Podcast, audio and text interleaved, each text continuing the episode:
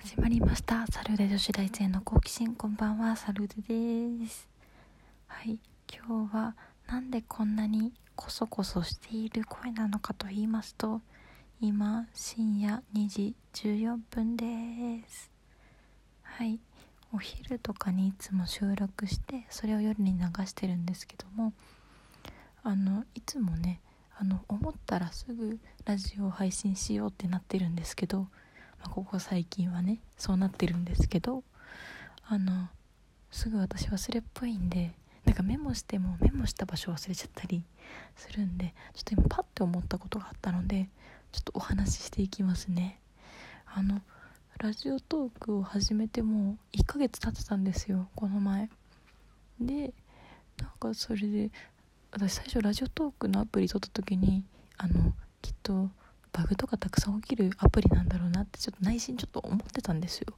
でもそんなことなくて全然なんかアナスタリスクアスタリスクわかんない。なんかそんなやつとかあのなんだろう再生回数とか見れちゃったりするやつとか最近だとあの遠くの人とリモートで収録できるとかなんか全然バグ以前にめちゃめちゃアップデートされてないと思って。であの絶対ラジオトークってもう5年後ぐらいにはみんなやってる感じしません？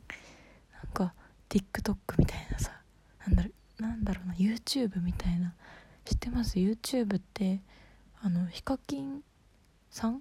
一番有名な方かなきっと YouTuber の。ヒカキンさんがこの前「ほんまでっか TV」で言ってたんですけどあの人何年やってたんだっけ？10年近く YouTube やってるらしくてで始めた時はもう YouTube があの画面とか動画全部英語だらけだったらしいんですよ。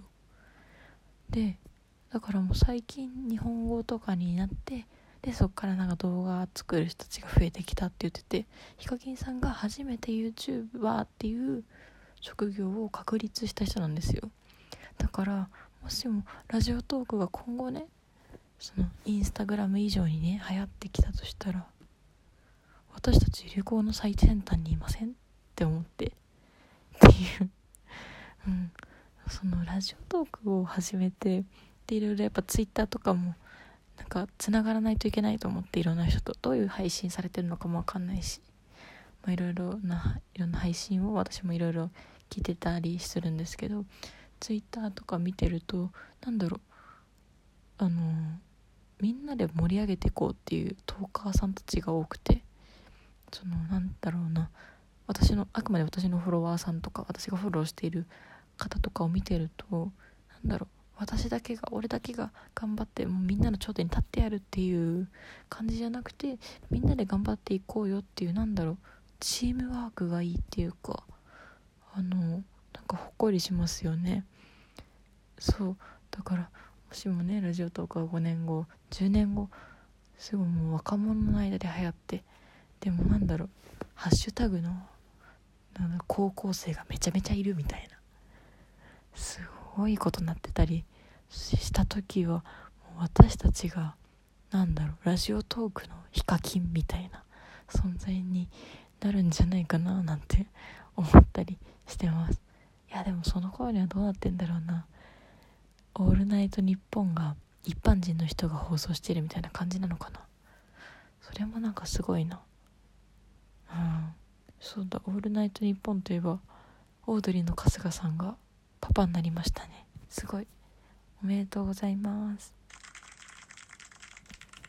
あの私オードリーの番組をすごい見てるってわけじゃないんですけど大好きな日向坂の番組にオードリーさんが MC として出てるんでそれでちょっといろいろラジオとかも聞き始めたんですけど、うん、なんか妊娠してるその春日さんの奥さん久美さんが妊娠してるってこと全然知らなかったんでびっくりしちゃいました。で今日あの日向坂のメンバーのブログ見てもうんみんなお祝いしてたからすごい微笑ましくなりました。はい話が脱線しちゃいましたね。っていうはい何話したんだっけ？あそうだ。私たちがラジオトークのヒカキンだっていう。うん。だからこれ聞いてくださる方もラジオを配信してる方もみんなヒカキンさんのような存在です。はい、うん、多分あれですね。私今深夜2時だからあまりろれつが回らないっていうか。うん。ちょっと言葉が変かもしれないけど。うん。絶対えだってるラジオトーク5年後とか10年後どうなってるんですかね。へえラジオのもっと先は何があるんだろう。